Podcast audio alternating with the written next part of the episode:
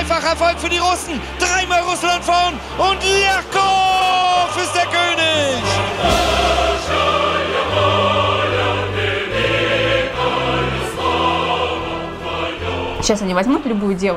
Sie nehmen ein beliebiges Mädchen, füttern sie mit Tabletten und sie läuft dann. Und morgen wird sie gesperrt und dann finden sie ein neues. Sie füttern sie und sagen, nimm das. Alle nehmen das. Und das ist der ganz große Triumph für die russische Mannschaft vor dem heimischen Publikum. Aus Ihrer Sicht ist es absolut klar, dass Putin Bescheid wusste. Du hast damals wunderbar auf die Hilfsmittel reagiert, als ob dir jemand einen Turboantrieb verpasst hätte. Das, was ich hier tue, dadurch werde ich für Russland vermutlich zum Staatsfeind Nummer eins.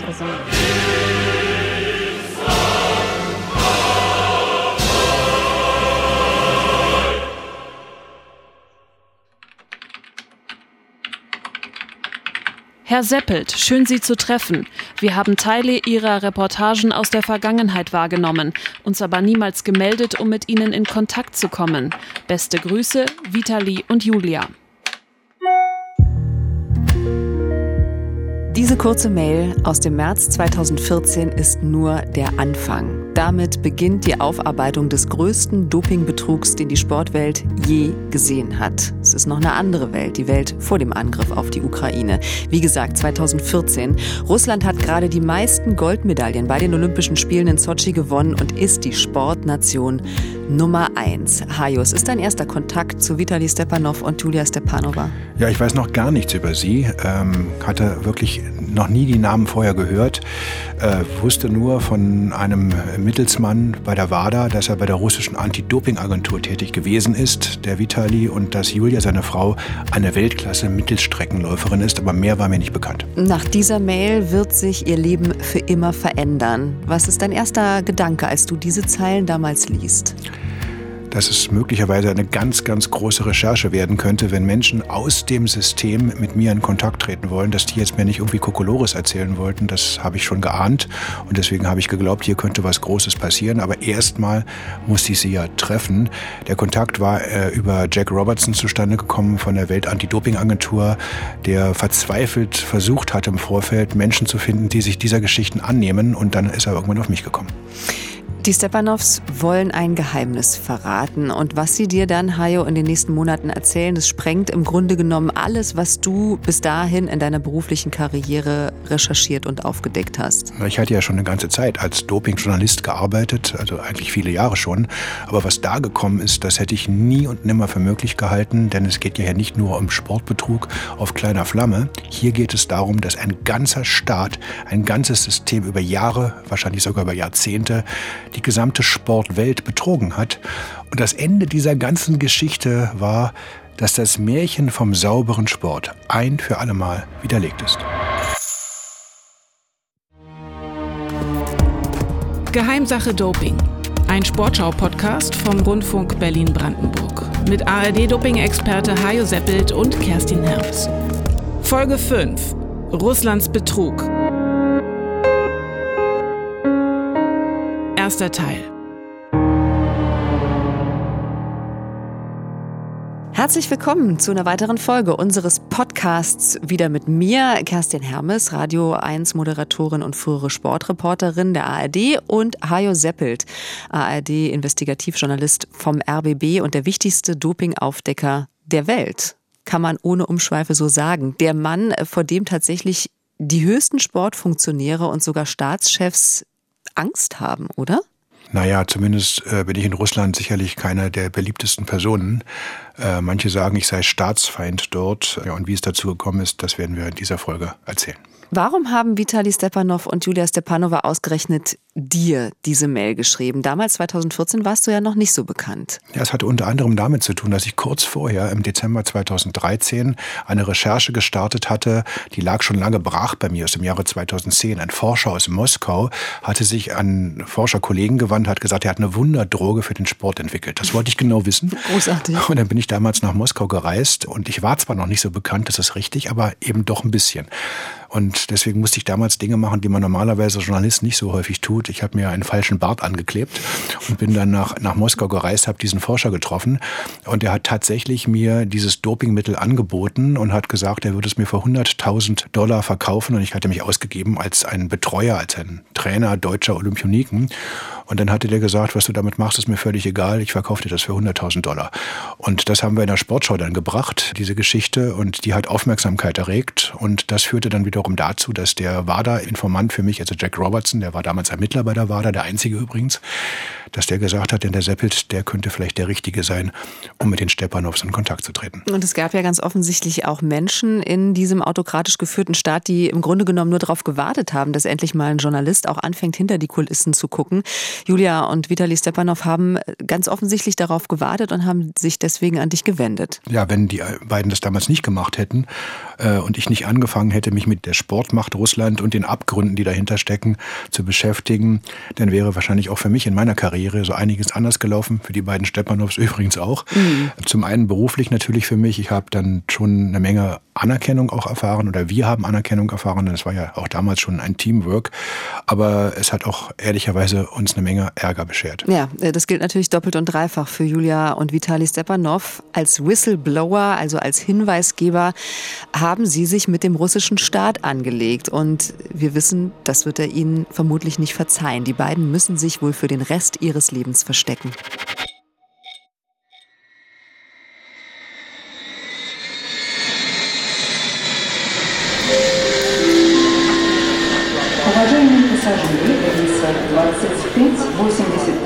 April 2014. Hajo, wir begleiten dich jetzt in dem Podcast mal nach Moskau, denn da bist du hingeflogen, ein paar Tage nachdem die Mail von Vitali Stepanov und Julia Stepanova angekommen ist. Und du möchtest sie persönlich kennenlernen. Triffst dich erstmal nur mit Vitali Stepanov in einem Café. Warum dort? Ist es da sicher genug? Also wieder die Stepanov hat dieses Café ausgewählt. Es ist nicht direkt im Stadtkern, ein bisschen außerhalb gelegen. Und ich hatte schon das Gefühl, dass er extrem vorsichtig gewesen ist bei diesem ersten Treffen. Auch extrem höflich übrigens, als wir uns das erste Mal gesehen haben. Aber dann hat er irgendwie einen Wasserfall geredet.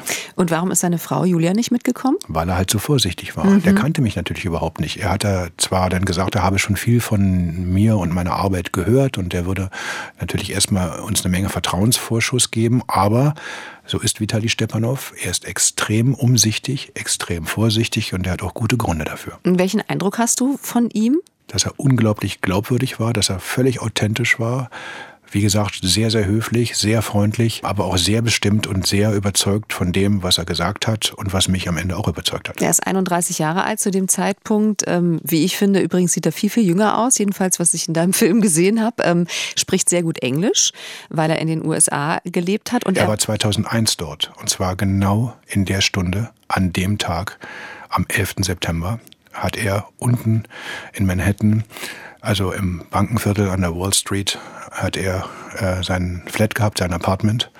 Und er hat dann mit eigenen Augen gesehen, was passiert ist, als die Flugzeuge in die Twin Towers hineingestürzt sind. Er ist aus seinem Haus raus. Er hat diese Verwüstung gesehen, die Menschen, die alle wie wild um, umherliefen. Und in dem Moment hat sich Vitali Stepanov, so erzählt er mir später, hat er gesagt, ich will in meinem Leben etwas Positives bewirken. Ich will, dass das, was ich hier erlebe, dass das einfach nicht Realität in meinem Leben ist. Und ich will was Gutes bewirken. Und da ich ein Sportfan bin, will ich was Gutes im Sport bewirken. Mhm. Und dadurch wird er dann Mitarbeiter bei der russischen Anti-Doping-Agentur Rusada. Er hat dort unter anderem den Generaldirektor beraten, also hat offensichtlich da auch einen sehr wichtigen Posten und ist also ein Anti-Doping-Kämpfer geworden. Er wollte was Gutes bewirken, hast du gesagt. Äh, er wollte den Sport besser und ehrlicher machen. Aber dann lernt er 2009 Julia Russanov Ivanova kennen, seine oh ja. zukünftige Frau. Das hat unglaublich viel bewirkt. Das war plötzlich wie ein Paradigmenwechsel für ihn, das erleben zu müssen, denn er war verliebt in eine Frau, die ausgerechnet das macht, was er verteufelt. Sie dopte. Während unseres ersten oder zweiten Gespräches hat sie mir ganz klar gesagt, dass alle Sportler in Russland dopen. Dass man die Ergebnisse, die man erreicht, nicht ohne Doping schaffen kann. Zumindest nicht in Russland dass du dopen musst. Dass es so läuft in Russland. Dass die Funktionäre und Trainer klar sagen, dass du mit deinen natürlichen Voraussetzungen nur so und so weit kommen kannst. Um Medaillen zu bekommen, brauchst du Hilfe. Und diese Hilfe, das ist Doping. uh, Verbotene Substanzen. The help is uh, doping, prohibited substances. Das ist ja erstmal eine richtig krasse Behauptung, die er da aufstellt. Er sitzt vor dir in diesem Café. Wenn das stimmt, dann wäre das ein ziemlicher Hammer. Glaubst du ihm das auf Anhieb? Also bei Journalisten geht natürlich sofort eine Alarmglocke an. Da fragt man sich, kann das denn stimmen? Und natürlich muss man das hinterfragen. Das hört sich ja an wie ein Riesenskandal. Und das muss man erstmal dann auch belegen können. Das war meine erste äh, Reaktion darauf. Auf der anderen Seite muss ich sagen, er wirkte so authentisch, er wirkte so glaubwürdig und ich habe mich auch gefragt, warum soll der mir sowas erzählen? Mhm. Will man mich vielleicht verarschen? Geht es hier darum, meine Reputation zu ruinieren oder so, indem ich auf irgendeine Geschichte reinfalle? Aber das habe ich alles nicht geglaubt. Das mir, war alles für mich einfach zu, zu ehrlich, zu klar und, und ich hatte auch nie äh, gesehen, welche Motive sollte der eigentlich naja, haben. also seine Frau ist ja gerade wegen Dopings äh, gesperrt. Also man könnte sich ja auch fragen, wollen Sie sich jetzt da an irgendjemandem rächen? Wollen Sie möglichst viele Leute in Ihr Elend mit reinziehen? Könnte man denken, aber irgendwie hatte ich diesen Eindruck überhaupt nicht. Und wenn man die Geschichte dann weiterverfolgt und dann auch weiß, wie das weitergegangen ist und was auch zwischen den beiden es dann natürlich auch für Kämpfe gegeben hat, dann er wollte sie natürlich überzeugen. Er wollte sie von diesem Pfad abbringen und die hatten wirklich miteinander gerungen über eine lange Zeit. Äh, so wie er mir das geschildert hat, hatte ich einfach ein Bauchgefühl, dass ich dieser Sache nachgehen sollte. Ich habe das Gefühl gehabt, das stimmt, was der mir erzählt. Aber natürlich reicht es immer noch nicht, daraus einen Film für die ARD zu machen. Klar. Da Mhm. bedarf es natürlich noch ganz anderer Informationen und am Ende eben auch Belegen. Was natürlich auch ein bisschen seltsam ist, ist, dass die WADA ja offensichtlich überhaupt nicht reagiert hat. Die Weltanti-Doping-Agentur, denn Vitali Stepanov und Julia Stepanova haben ja schon vor vier Jahren der Weltanti-Doping-Agentur Mails geschrieben mit diesen Informationen über Dopingpraktiken in Russland, nennen sogar konkret Namen von Verantwortlichen, aber bei der WADA reagiert keiner so richtig drauf. Und äh, später hat dir dann auch der WADA-Generalsekretär Olivier Nigli das so erklärt. Es war die Geschichte einer jungen Athletin, die von ihrem Trainer gedopt wurde. Aber es ging zu der Zeit nicht um das russische System. Das glaube ich nicht am Ansatz, denn ich habe gelesen, was da äh, zwischen der WADA und zwar zwischen Jack Robertson, den ich schon erwähnt habe, dem Chefermittler, dem einzigen, der investigativ in der WADA gearbeitet hat zu dem Zeitpunkt. Und zwischen Vitali, was da also an Informationen ausgetauscht worden ist und daraus zu konstruieren, dass es sich hier um einen Einzelfall handelt, passt einfach leider in das Bild, was ich von der WADA aus der damaligen Zeit und leider auch ein paar Jahre später hatte, nämlich dass man eine richtige Aufklärung aus welchen Gründen auch immer nicht betrieben hat. Die WADA hätte natürlich Beweise haben müssen, aber wenn man dann solche Behauptungen in den Raum gestellt bekommt, dann ist das Erste, was ich mache, dass ich Druck mache, dass ich Ermittlungen einleite. Dann haben sie mal behauptet, wir können auf russischem Territorium nicht einfach mal so ermitteln. Da habe ich gesagt, Leute, es gibt auch noch ganz andere Wege. Wir Journalisten, wir wissen dann manchmal, wie wir uns zu behelfen haben und zu behaupten, dass die WADA überhaupt keine Waffen in der Hand gehabt Hm. hätte, das halte ich für illusorisch. Also der Verdacht liegt nahe, dass es vielleicht auch bequemer war, jetzt nicht gegen das größte Land der Welt zu ermitteln. Ich kann mal eine Sache erzählen, ein paar Jahre später. Ich mache mal einen Zeitsprung. Da hat mir ein IOC-Mensch gesagt, als ich gesagt habe, wie kann man bei einem solchen Skandal sich so verhalten? Wir wissen ja, dass es am Ende doch relativ milde alles abgelaufen ist. Und da sagte mir ein IOC-Mensch, face to face, mit Russland können wir sowas nicht machen. Aber dich hat's nicht abgeschreckt offensichtlich. Also hattest du keine Angst? Hast du das Ganze vielleicht jetzt auch rückblickend unterschätzt, das ganze Ding? Ich mag es unterschätzt haben, Ja. aber Angst hatte ich wirklich gar keine. Dann im Gegenteil. Ich bin investigativer Journalist. Und wenn ich so eine Geschichte höre, dann wäre ich ja mit dem Klammerbeutel gepudert, wenn ich sagen würde, das mache ich jetzt mal nicht. Sondern im Gegenteil, das hat mich richtig motiviert, weil das war ja ein Stück weit auch, was die Stepanows anbetraf und am Ende auch ein Stück weit, was mich angeht, ein Kampf David gegen Goliath. Wie seid ihr jetzt, du und Vitali Stepanov, an dem Tag auseinandergegangen? Ja, wir saßen da ein paar Stunden zusammen in diesem Café. Wie lange genau, weiß ich ehrlicherweise nicht mehr. Und ich war völlig gefesselt von dem, was er mir erzählt hatte. Und dann haben wir uns irgendwann verabschiedet. Ich bin da rausgegangen, ich habe mich in ein Taxi gesetzt und guckte mir Moskau an aus dem Fenster und dachte mir, was kann das für eine Geschichte werden, wenn sich das bewahrheiten sollte.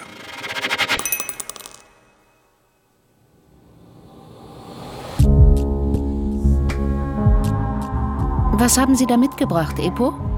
Peptidhormone. Die wirken sich auf die Ausdauer aus, steigern das Testosteron. Ein Trainer und eine Sportlerin unterhalten sich. Das sind verbotene Substanzen? Sag das nicht so. Nenn das eine spezielle Art der Vorbereitung. Spezialvorbereitung. So wird es im Winter laufen. Hajo, du bist zurück in Berlin nach deinem Treffen mit Vitali Stepanov im Frühjahr 2014 und du hast wieder eine Mail bekommen mit Tonaufnahmen, die äh, hier nachgesprochen wurden. Ja, die haben wir ja eben gehört. Äh, solche Dinge hat mir Vitali dann praktisch auf den Präsentierteller gelegt und er hat mir gleich gesagt, Hajo, das hat sowieso keinen Sinn, wenn ich irgendwas behaupte. Der war einfach clever. Der hat gesagt, wir müssen Belege liefern. Sonst glaubt mir das in Russland niemand und in der Welt schon gar nicht. Und es war nicht etwa so, dass er jetzt anfing, irgendwelche Aufnahmen zu machen, die hatte der schon.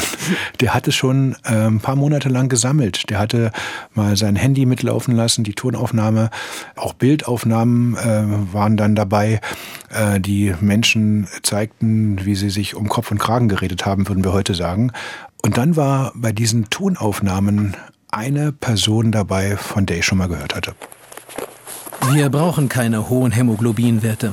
Wozu brauchen wir dann EPO? Vor allem in solchen Mengen wie früher. Das ist Alexei Melnikov.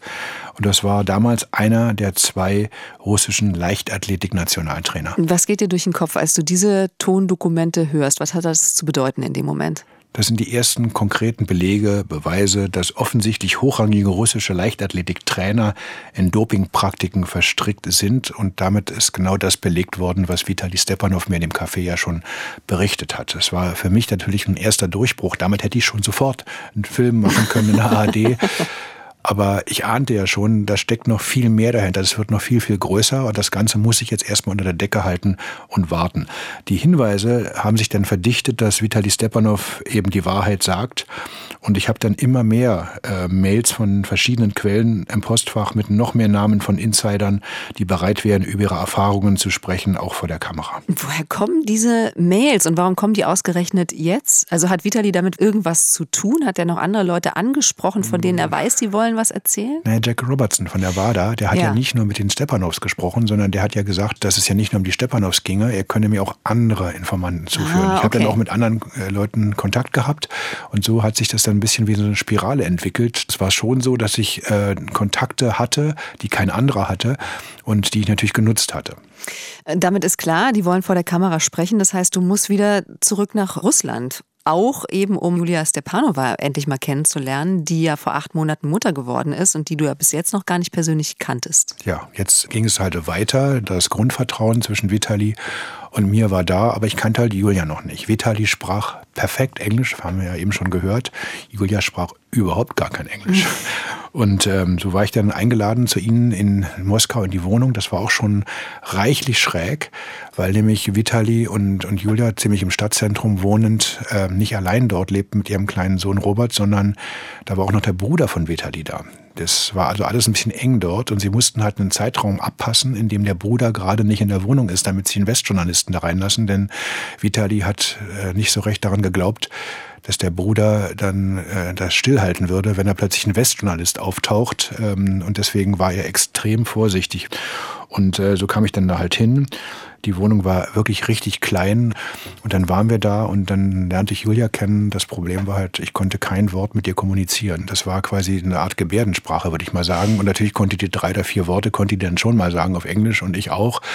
Oder Vitali übersetzt, so lief das halt damals. Aber ich konnte auch nicht so richtig herauslesen aus ihren Augen, aus ihren Blicken, ob sie mir dann wirklich traute oder nicht. Also am Ende, und das hat Vitali, glaube ich, auch später gesagt zu mir, war das auch so eine Art Lackmustest. Die wollten gucken, können die mit mir quasi diese Geschichte auf den Weg bringen oder nicht. Aber irgendwann habt ihr ja dann miteinander gesprochen, denn sie hat dir ein Interview gegeben.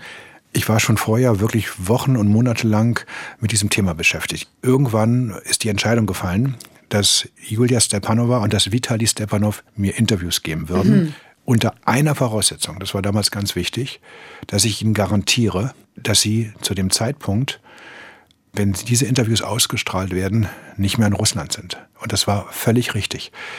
Und in dieser Maßgabe habe ich dann diese Interviews gemacht. Sie nehmen ein beliebiges Mädchen, füttern sie mit Tabletten und sie läuft dann. Und morgen wird sie gesperrt und dann finden sie ein neues. Sie füttern sie und sagen, nimm das, alle nehmen das. Nimm diese Substanzen. Und wenn einer erwischt wird, schmeißen sie den Sportler weg und nehmen einen neuen.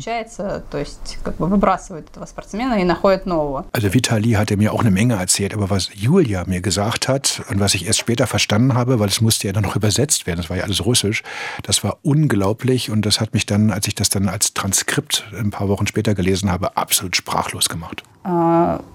In einem Trainingslager in Portugal, da haben unsere Athleten einfach unter falschem Namen gewohnt. Sie haben verbotene Substanzen eingenommen.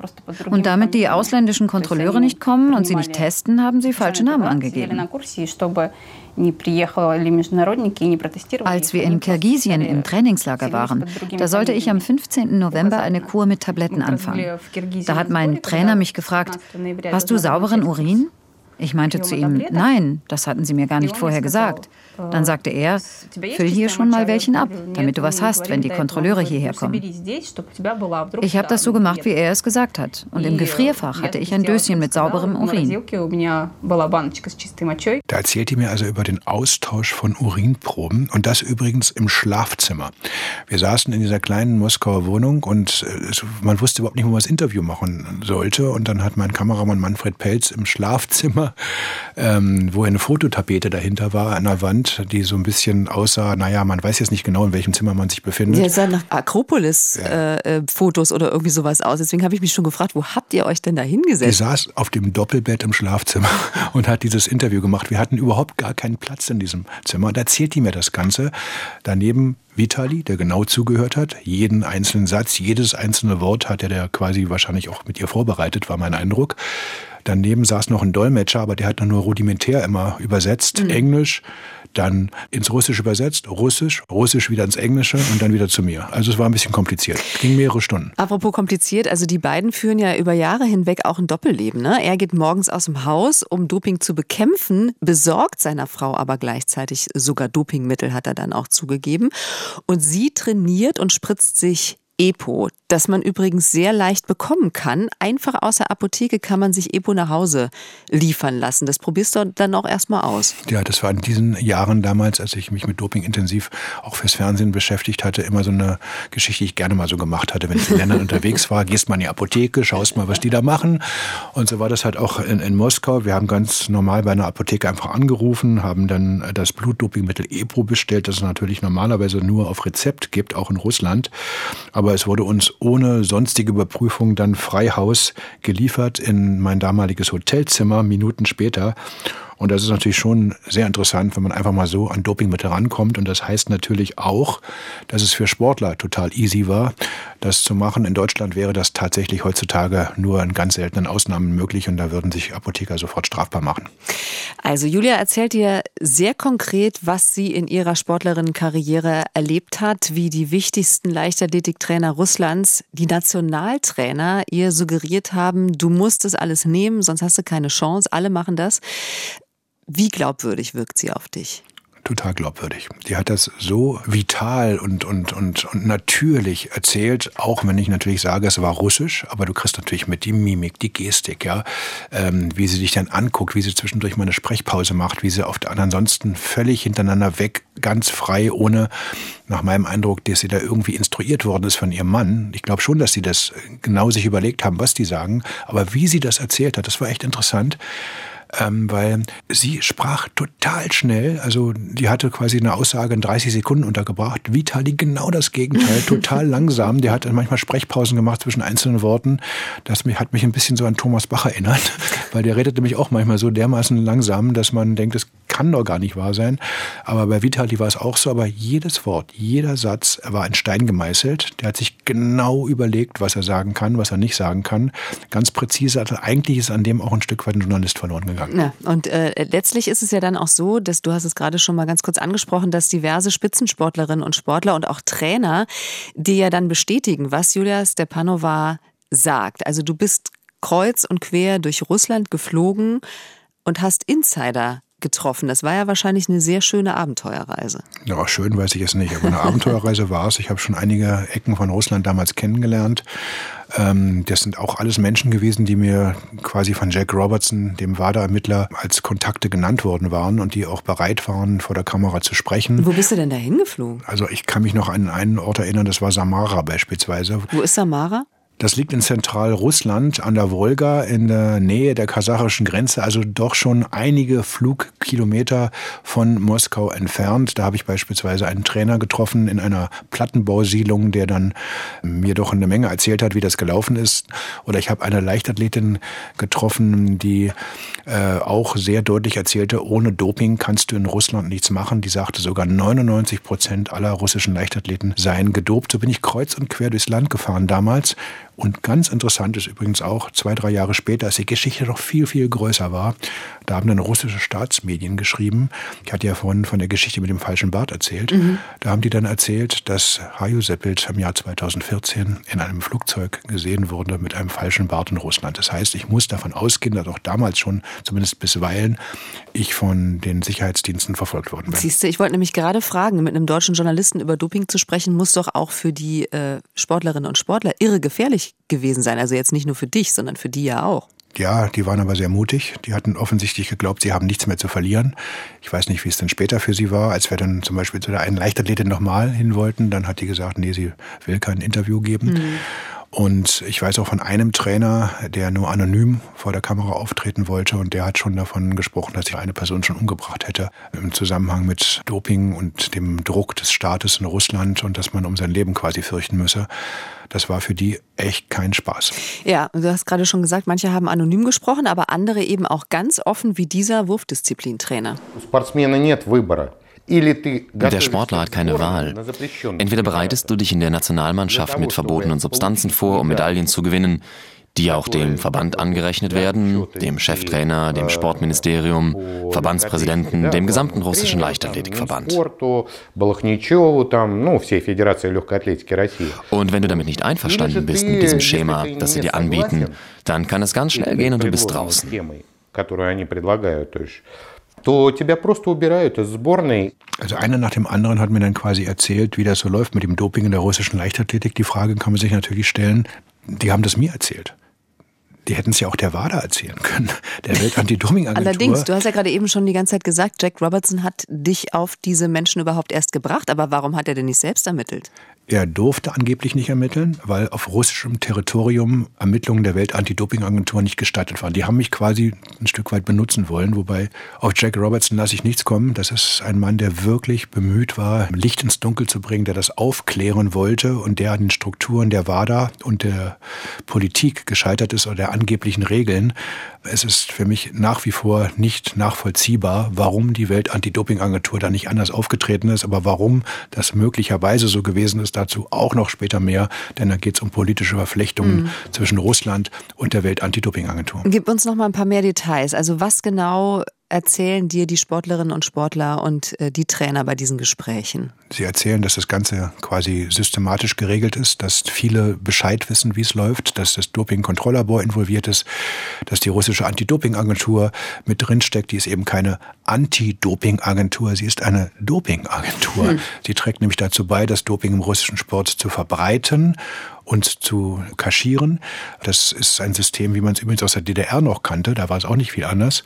Und es ging natürlich auch um Geld. Es ging darum, dass Bestechungssummen gezahlt worden sind, dass Athleten bezahlen mussten, damit ihre Tests dann äh, nicht etwa positiv, sondern negativ ausfielen. Dann wurden sie quasi gedeckt. Also ein unglaubliches korruptes System, das nur ein Ziel hatte, dass am Ende bei Olympischen Spielen und bei Weltmeisterschaften gedobte russische Sportler, die aber trotzdem durch die Maschen geschlüpft sind, dass die dann Gold, Silber und Bronze holen und die anderen, die hat man wie heiße Kartoffeln fallen lassen. Mhm. Und es fallen auch immer mehr Namen, Alexei Melnikov zum Beispiel. Der Cheftrainer, von dem wir vorhin schon gesprochen haben. Diese Tonaufnahmen gehört mhm. haben, genau. Und ein vermeintlich führender russischer Experte im Anti-Doping-Kampf, Sergei Portugalov. Das Mastermind, muss man am Ende sagen. Die haben sich natürlich auch alle strafbar gemacht mit der Vergabe von Dopingmitteln nach dem russischen Gesetz. Das können wir auch mal festhalten. Also das ist da auch eigentlich Gesetz, aber es ist natürlich nur relevant, wenn sich in Russland auch jemand dafür interessiert. Also wo kein Kläger, da kein Richter. Genau so ist es. Und die Anti-Doping-Gesetzgebung weltweit ist ja ohnehin mal ein bisschen strenger, mal weniger streng.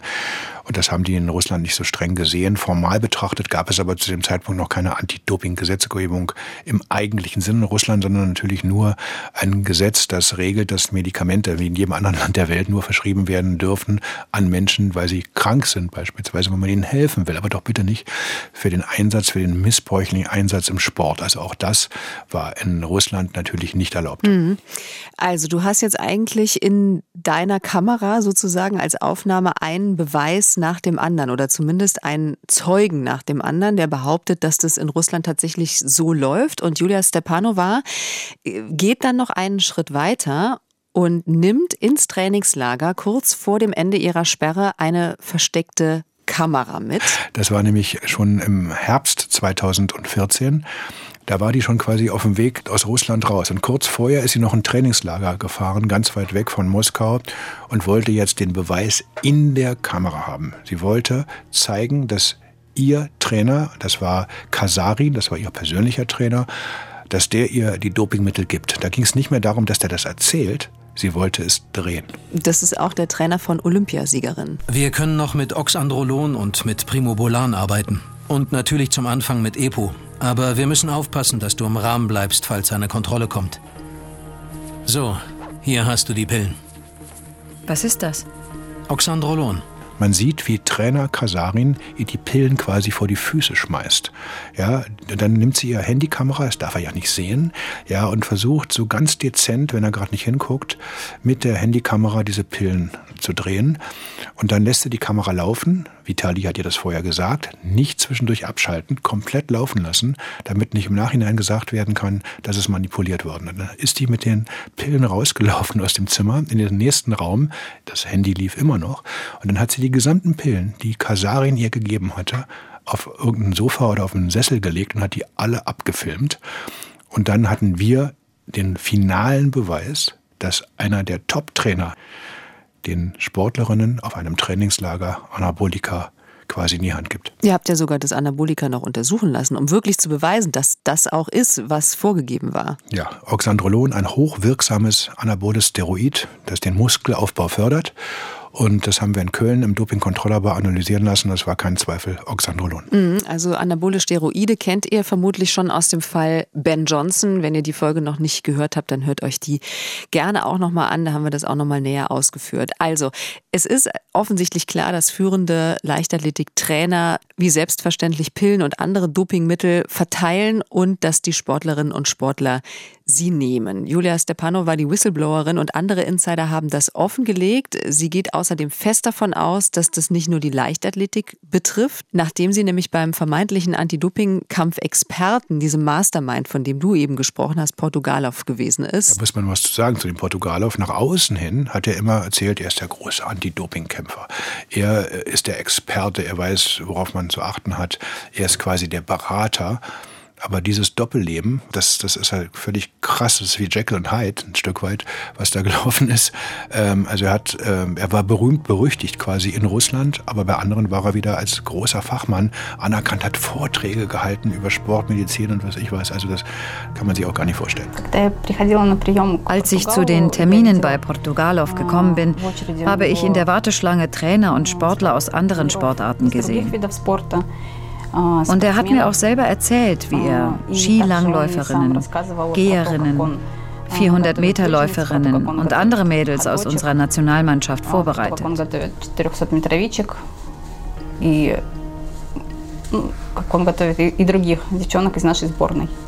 Schwimmtrainer waren auch dabei.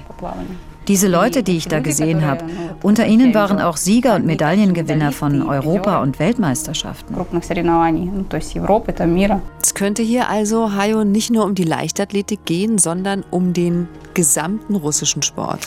Das war das erste Mal in dieser gesamten Russland-Recherche, dass wir mitbekommen haben, wir reden hier nicht von Leichtathletik. Ein paar Jahre später wussten wir, es war riesig groß. Aber zu dem Zeitpunkt war das der erste Hinweis darauf, dass wir hier von einem systematischen Doping-Sportbetrug in ganz, ganz vielen Sportarten von Russland zu sprechen haben. Du hast also eine ganz große Sensation im Kasten, mit dem du eine ganze Sportnation wahrscheinlich auf einmal auseinandernehmen könntest. Aber einige wichtige Fragen sind noch nicht beantwortet. Wer steuert so ein System und warum fallen die Sportlerinnen und Sportler bei Dopingkontrollen nicht auf? Warum kommen nur so wenige positive Tests überhaupt raus?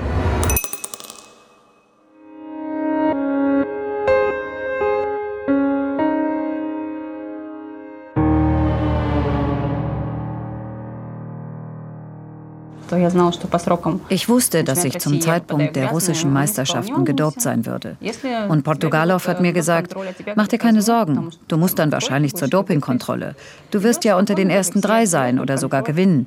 Dann gehst du ganz ruhig dahin, so wie alle anderen auch. Nach der Kontrolle bekommst du ein rosa Formular mit der Nummer deiner Probe. Schick mir die per SMS und dann kannst du ruhig schlafen. Tja, so einfach ist es dann offensichtlich in Russland, ein positives Testergebnis zu umgehen. Einfach eine SMS an jemanden schreiben und schon ist man raus aus allem. Aber ich vermute mal, dass Portugalow die Proben nicht selbst hat verschwinden lassen. Dazu bedurfte es eines Netzwerkes. Und die Proben selber, die müssten ja rein formal erstmal dann auch ins Dopingkontrolllabor. Denn wenn die dann noch nicht mal ankommen, dann muss noch mehr manipuliert werden. Also da gehörten noch ein paar andere Spieler, Mitspieler dazu, die dieses dreckige Spiel dann weiter umgesetzt haben. Ja, also das heißt, sie, Julia Stepanova, beschuldigt einen führenden, vermeintlichen Anti-Doping-Experten in Russland, Dopingkontrollen zu manipulieren. Sie hatte ja vorher schon erwähnt, dass er auch äh, Dopingmittel verkauft und verabreicht hat. Also jetzt auch noch die Vertuschung von Dopingtests. Also das heißt, wir kommen jetzt der Sache immer näher, wie dieses Dopingsystem in der russischen Leichtathletik funktioniert. Korruption scheint ein Thema zu sein. Vitali Stepanov, Julias Mann, hat ja bei der russischen Anti-Doping-Agentur der Rosada gearbeitet und auch er hat offensichtlich seine Erfahrungen gemacht mit noch höheren Stellen. There were times in es gab Zeiten in der russischen Anti-Doping-Agentur, da haben Leute vom Ministerium, von der dortigen Anti-Doping-Abteilung angerufen und wollten wissen, wer der Athlet ist, der einen positiven Test hat. Wenn es ein unbekannter Sportler war, dann war der Test halt positiv. Aber wenn es jemand Berühmtes oder eine junge Medaillenhoffnung war, dann war es ein Fehler. Und es wurde nicht weiterverfolgt then it's a mistake and it's not reported.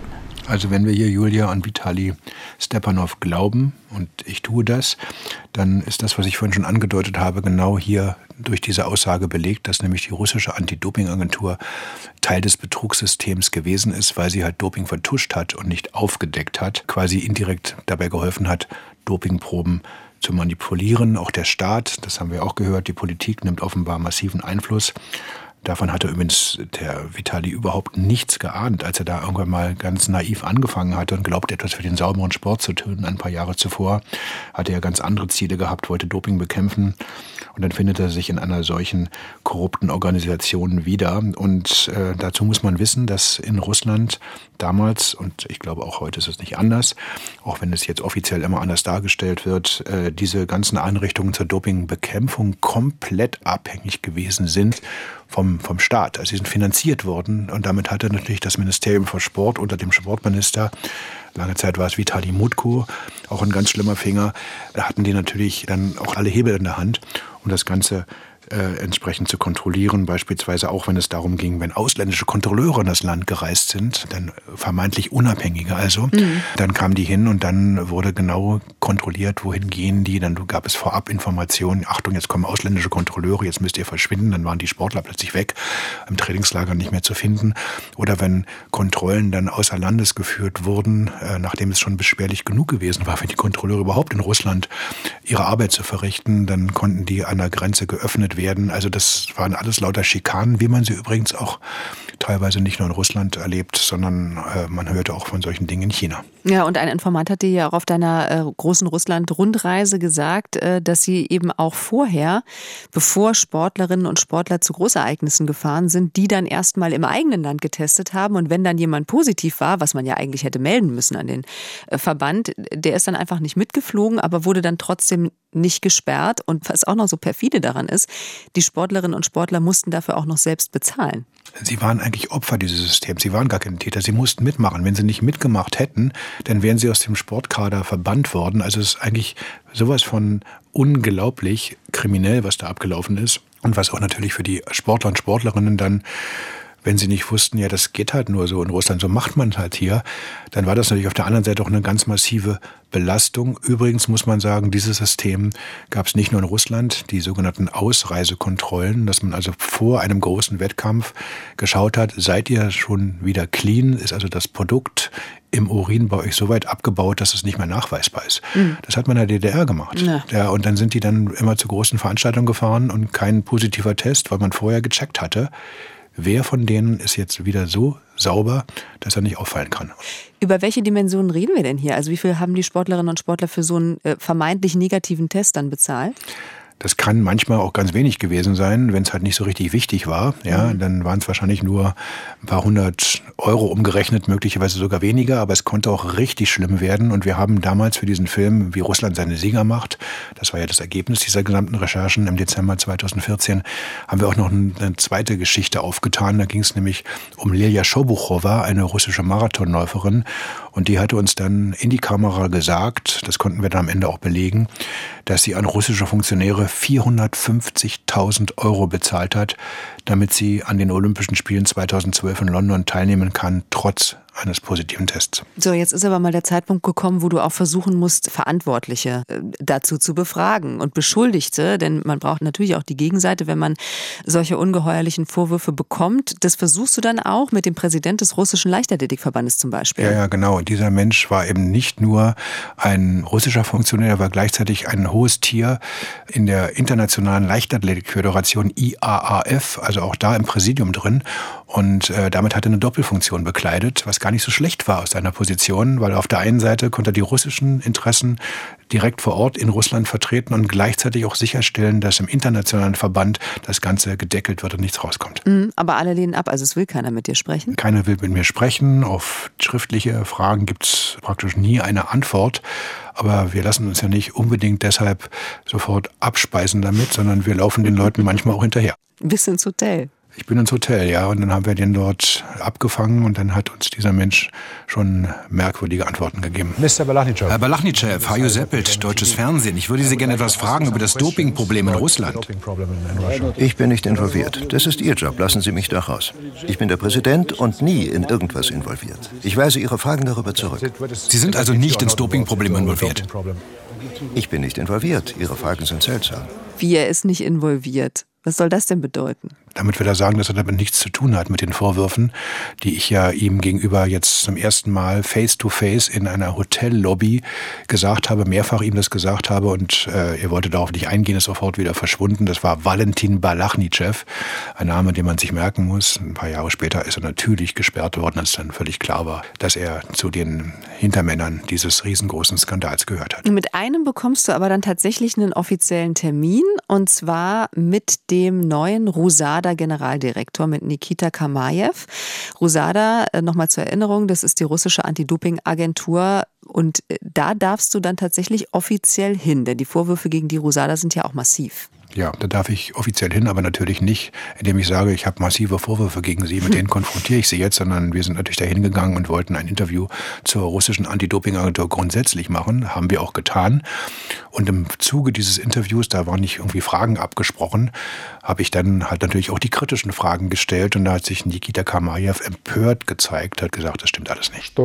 Laboratorия меняет dass Proben ausgetauscht werden und die Rosada die Sportler willkürlich aussucht oder sogar Schmiergeld für die Durchführung von Tests nimmt, das entspricht überhaupt nicht der Realität. Alle Sportler, die das behaupten, haben vorher schon gegen Dopinggesetze verstoßen. Solche Leute wenden sich dann an Journalisten und erzählen Geschichten. Diese Geschichten sind für Profis einfach nur lächerlich.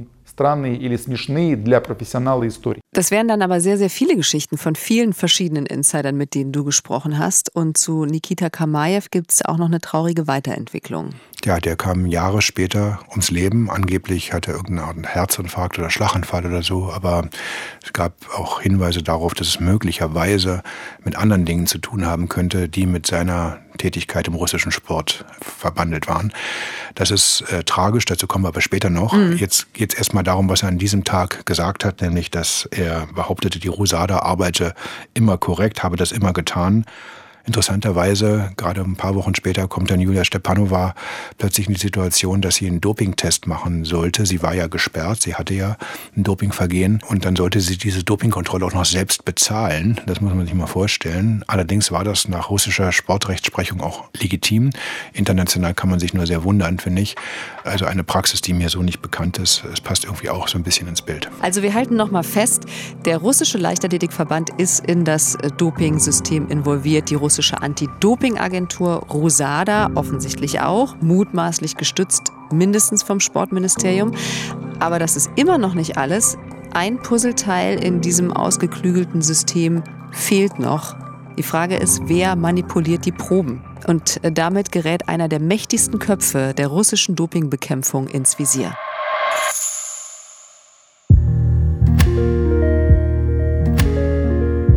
Was sollen wir machen? Wie soll das anders gehen? Das ist unser System und in Russland funktioniert das nur mit Pharma. Mein Trainer arbeitet ja zum Glück mit Melnikov und der hilft, die Tests zu vertuschen. Sie lassen ihn die Termine für die Kontrollen tauschen. Und Oxandrolon ist sehr schnell aus meinem Körper wieder raus. Dauert weniger als 20 Tage. Wir haben das testen lassen. Mein Mann hat nämlich sehr gute Verbindungen zum Dopingkontrolllabor. Das ist Maria Savinova, die zu diesem Zeitpunkt beste 800-Meter-Läuferin der Welt. Olympiasiegerin, Weltmeisterin, Europameisterin. Und das ist eine geheime Aufnahme, die dir, Hajo, zugespielt wird. Ein Handyvideo. Von Julia Stepanova. Das hat sie dir zugespielt, genau. Mhm. Und äh, gut, dass jetzt Savinova Oxandrolon nimmt, überrascht uns jetzt nicht mehr so sehr nach allem, was wir gehört haben, aber sie sagt was anderes, das deine Aufmerksamkeit erregt. Der entscheidende Satz in diesem O-Ton war, mein Mann hat gute Kontakte zum Dopingkontrolllabor. Das Dopingkontrolllabor der WADA, der Welt-Anti-Doping-Agentur, von ihr akkreditiert in Moskau. Das hat mich dann natürlich nicht losgelassen, denn ich kannte ja den Leiter, Grigori Rotchenkov. Den hatte ich in den vergangenen Wochen oft gehört. Ich kannte ihn auch deshalb, weil ich noch 2014, also ein paar Monate vorher in Sochi mit ihm ein Interview gemacht hatte und der durchaus übrigens auch äh, für mich ein Informant war, ein Tippgeber. Und der hat mir Sachen erzählt, die tatsächlich auch gestimmt haben. Also der hat nicht irgendwelchen Unsinn erzählt. Der war für mich erstmal eine glaubwürdige Person. Umso mehr war ich dann geschockt, als ich das dann alles gehört hatte. Mhm ein, ein, hervorragender Wissenschaftler, also international war der sehr renommiert, äh, Rotchenkov. Möglicherweise hat er mit seinem Wissen aber dann doch Dinge angestellt, äh, die nicht in Ordnung waren. Er stand auch vorher schon mal in Verdacht, mit Dopingmitteln gehandelt zu haben und Whistleblower Vitali Stepanov und eine gesperrte Diskuswerferin, über die haben wir vorhin auch schon mal kurz gesprochen, die du bei deiner Reise quer durch Russland äh, gesprochen hast, erheben schwere Vorwürfe gegen ihn. Er macht das gleiche wie Portugalov. Er verkauft Doping an Athleten, bereitet die Einnahmepläne der Mittel für sie vor. Und wenn Dopingkontrollen kommen, guckt er, dass die Athleten, die unter ihm, Rotchenkov sind, uh, nicht positiv getestet werden.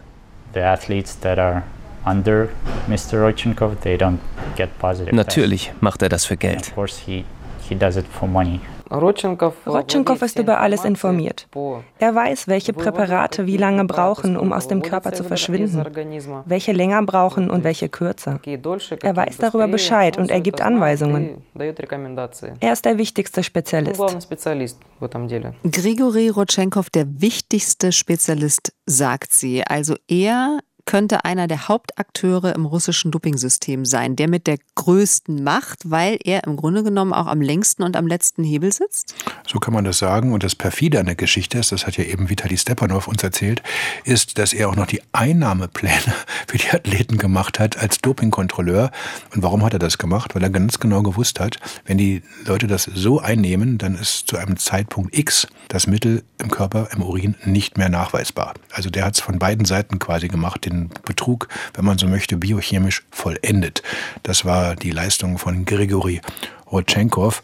Die Vorwürfe, dass er auch schon Dopingmittel verkauft habe, damit gehandelt haben soll, die hat der Staat, der russische Staat schon Jahre vorher nicht weiterverfolgt. Die brauchten ihn nämlich für die Olympischen Spiele in Sochi 2014, wo er das Doping-Kontrolllabor leiten sollte und wo noch ganz andere Sachen passiert sind, zu denen wir dann später kommen. Die Weltantidoping-Agentur, wie gesagt, die das Moskauer Labor akkreditiert hat, der sie quasi beaufsichtigt hat, ähm, die hatte sich ja bis dato eben für die Whistleblower Vitali und Julia Stepanov nicht sonderlich interessiert. Aber man muss trotzdem eines sagen, Unregelmäßigkeiten im Moskauer Labor hatten die schon vorab festgestellt. Und das war natürlich ein weiterer... Immerhin. Immerhin muss man sagen, ja, ja, man fragt sich, warum ist da nicht so viel passiert danach. Ja. Aber das könnte natürlich ein weiterer Mosaikstein sein. Und deswegen habe ich mir gedacht, fliege ich mal nach Montreal und treffe dort den wissenschaftlichen Direktor der Welt-Anti-Doping-Agentur Olivier Rabin. Und er war in der Tat überhaupt nicht überrascht, dass ich mit solchen Fragen komme. Ja, es gab Dinge, die waren sehr verstörend für uns. Warum wurden Proben nicht als positiv gemeldet, von denen wir wussten, dass sie positiv waren? Wir haben versucht, technische Gründe zu finden. Aber wenn die technischen Gründe das nicht erklären können, warum diese Proben nicht als positiv gemeldet wurden, nun ja, dann denkt man immer an das als eine mögliche Erklärung. Korruption? Korruption oder was ich Beeinflussung beim Melden der Resultate nenne. Ja, es kann Korruption oder etwas anderes sein. Naja, etwas anderes. Also es sind auf jeden Fall äh, sehr schwere Vorwürfe äh, gegen dieses Labor, das die Vorwürfe immer zurückgewiesen hat. Ähm, die WADA hat es vor Sochi auch extra deshalb von externen Experten überwachen lassen, hat sogar mit dem Entzug der Akkreditierung gedroht. Das ist ja das schärfste Schwert eigentlich der WADA. Aber trotzdem durfte Grigor Grigori Rotschenkov, obwohl das bekannt war, diese Vorwürfe, das Olympische Kontrolllabor von Sochi leiten. Glaubst du, dass die WADA von Russland unter Druck gesetzt wurde? Weil wie ist das zu erklären? Ich glaube ehrlicherweise nicht, dass sie unter Druck gesetzt worden sind, sondern es gab halt immer enge Verflechtungen im internationalen Sport, ob zwischen IOC und Russland, so auch von der WADA und Russland. Craig Reedy war damals Präsident der Welt-Anti-Doping-Agentur, der durch einen besonders sanften Kurs gegenüber Russland aufgefallen ist, im Gegensatz zu manch anderen in der WADA, die dann später dann doch viel schärfer gegen äh, Russland zu Felde gezogen sind. Es gibt ein wunderbares Ding von Reedy, da hat er kurz vorher noch äh, eine handschriftliche Notiz an Sergei Bubka weitergegeben, den ehemaligen Stabhochspringer IOC-Mitglied, und da hat er gesagt, er hofft, dass die IAD nicht noch weiteren Schaden anrichtet. Ach. Also damit zeigt sich halt quasi, was da für eine Denke existiert hat bei den Menschen. Es ging ums Verhindern von Informationen und nicht um das Aufdecken von Skandalen. Das war relativ deutlich. Ich würde aber nicht so weit gehen und sagen, dass Reedy jetzt komplett korrupt war und sich von denen hat bezahlen lassen, obwohl die Verflechtungen in der Tat, das kann man zumindest jetzt sagen, größer waren ja doch Beziehungen ins Sportministerium hm. gepflegt und hm. wollte versuchen, das Ganze runterzuspielen. Der Leichtathletik-Weltverband, der allerdings war viel schlimmer, denn die haben in der Tat von ganz oben sich daran beteiligt, haben Geld kassiert, damit russische Athleten nicht auffliegen. Also das ist natürlich alles der Wahnsinn. Wir bleiben jetzt mal bei Grigori Rutschenkov, dem Leiter des Moskauer Doping-Kontrolllabors, denn bei dem bekommst du jetzt tatsächlich einen Termin indem du ihn mit den Vorwürfen konfrontieren kannst. Ja, ich kannte ihn ja, wie gesagt, schon. Mhm. Also wir hatten ja Kontakt und deswegen hat er auch kein Problem gesehen, sich mit mir zu mhm. unterhalten. Das war im Sommer, glaube ich, 2014 ein halbes Jahr bevor der Film ausgestrahlt worden ist, auch ein langes Interview, was ich mit ihm geführt habe. Dann habe ich ihn natürlich auch, ohne den Namen des Informanten zu nennen, mit den Vorwürfen konfrontiert, dass er quasi käuflich ist. Ja, es war auf jeden Fall ein sehr, sehr merkwürdiges Interview. Sie sollten sehr vorsichtig sein, Betrügern zu glauben. Diese erleben ja die Katastrophe ihres Lebens. Haben Sie jemals Geld angenommen, um Doping zu vertuschen? Habe ich jemals Geld angenommen? Von Leuten, die Doping vertuschen wollen? Habe ich jemals Geld genommen, um Doping zu vertuschen? Uh,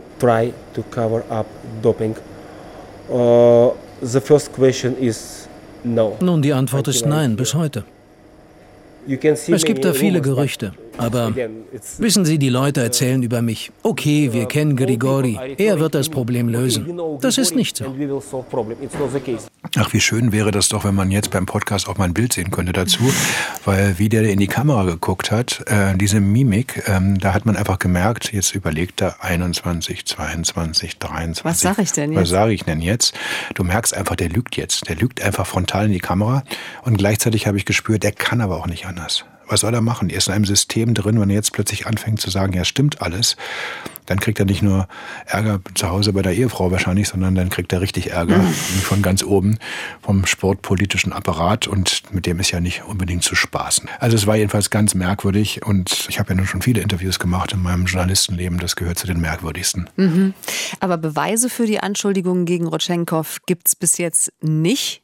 Zu dem Zeitpunkt gab es nur Behauptungen. Genau, aber trotzdem hast du natürlich längst genug zusammen für einen Film, der mindestens Aufsehen erregen wird. Und am 3. Dezember 2014 kommt dein Film Geheimsache Doping, wie Russland seine Siegermacht zur besten Sendezeit in der ARD. Den Link findet ihr in den Show Notes. Die Stepanovs, die haben Russland kurz vorher verlassen. So wie du es versprochen hast. Ja, ich habe es ihnen versprochen und das war dann auch wirklich so direkt aus dem Trainingslager, wo der Kasarin, der Trainer, noch Stepanova die Pillen rübergeschmissen hatte, sind sie dann von dort zurück, haben in Moskau die Koffer gepackt und haben sich dann über Prag, wir wollten das versuchen so zu machen, dass sie nicht, nicht direkt nach Berlin reisen, äh, sind sie dann weitergeflogen, haben von Prag aus den Zug genommen und kamen dann ungefähr zehn Tage vor Ausstrahlung des Films in Berlin an. Es ging nicht anders, dass sie dann irgendwo untergebracht werden mussten, privat war klar. Ich konnte damals dann äh, im Elternhaus meiner Familie ein paar Tage verbringen und habe sie dann in meiner eigenen Wohnung einquartiert. Da schienen sie mir am sichersten zu sein und dann haben sie da bis zu dem Ausstrahlungstermin am 3. Dezember gewartet. Stepanov ist dann ab und zu zu uns in den Schneiderraum gekommen, der Vitali, und hat uns nochmal Hinweise gegeben, was wir wirklich noch beachten müssen. Geguckt, dass wir keine Fehler machen im Detail. Ist ganz schön schwierig alles gewesen. Und ähm, ja, dann hat er miterlebt, wie es dann zu der Ausstrahlung gekommen ist. An einem Mittwochabend in der ARD um 18.50 Uhr lief der Film. Welches Beben dieser Film in der Sportwelt auslöst, welche Folgen die Enthüllungen für die Verantwortlichen haben und was mit den Stepanows passiert, das hört ihr im zweiten Teil dieser Podcast-Folge Geheimsache Doping, Russlands Betrug. Und urplötzlich schwingt sich auch noch einer der Beschuldigten zum Kronzeugen auf und enthüllt, es ist alles noch viel schlimmer als gedacht. Das war Geheimsache Doping, ein Sportschau-Podcast vom Rundfunk Berlin-Brandenburg in Zusammenarbeit mit Eye Opening Media. Geschrieben von mir, Kerstin Hermes. Redaktion Philipp Büchner und Dirk Walzdorf für den RBB und Jörg Mebus für Eye Opening Media. Recherche Josef Opfermann und Jörg Winterfeld. Dramaturgie Theresa Sickert. Kevin Carstens und David Schöpe haben die Episoden produziert und das Audiodesign entworfen und für diese Folge hat Max Stern mein Gespräch mit Hajo aufgenommen. Ganz besonders bedanken möchten wir uns bei den vielen Kolleginnen und Kollegen vom Rundfunk Berlin-Brandenburg und dem Westdeutschen Rundfunk, die diesen Podcast hier möglich gemacht haben. Alle Folgen von Geheimsache Doping findet ihr in der ARD Audiothek, unserer kostenlosen Podcast-App. Und wir freuen uns natürlich, wenn ihr uns dort abonniert und eine Bewertung hinterlasst.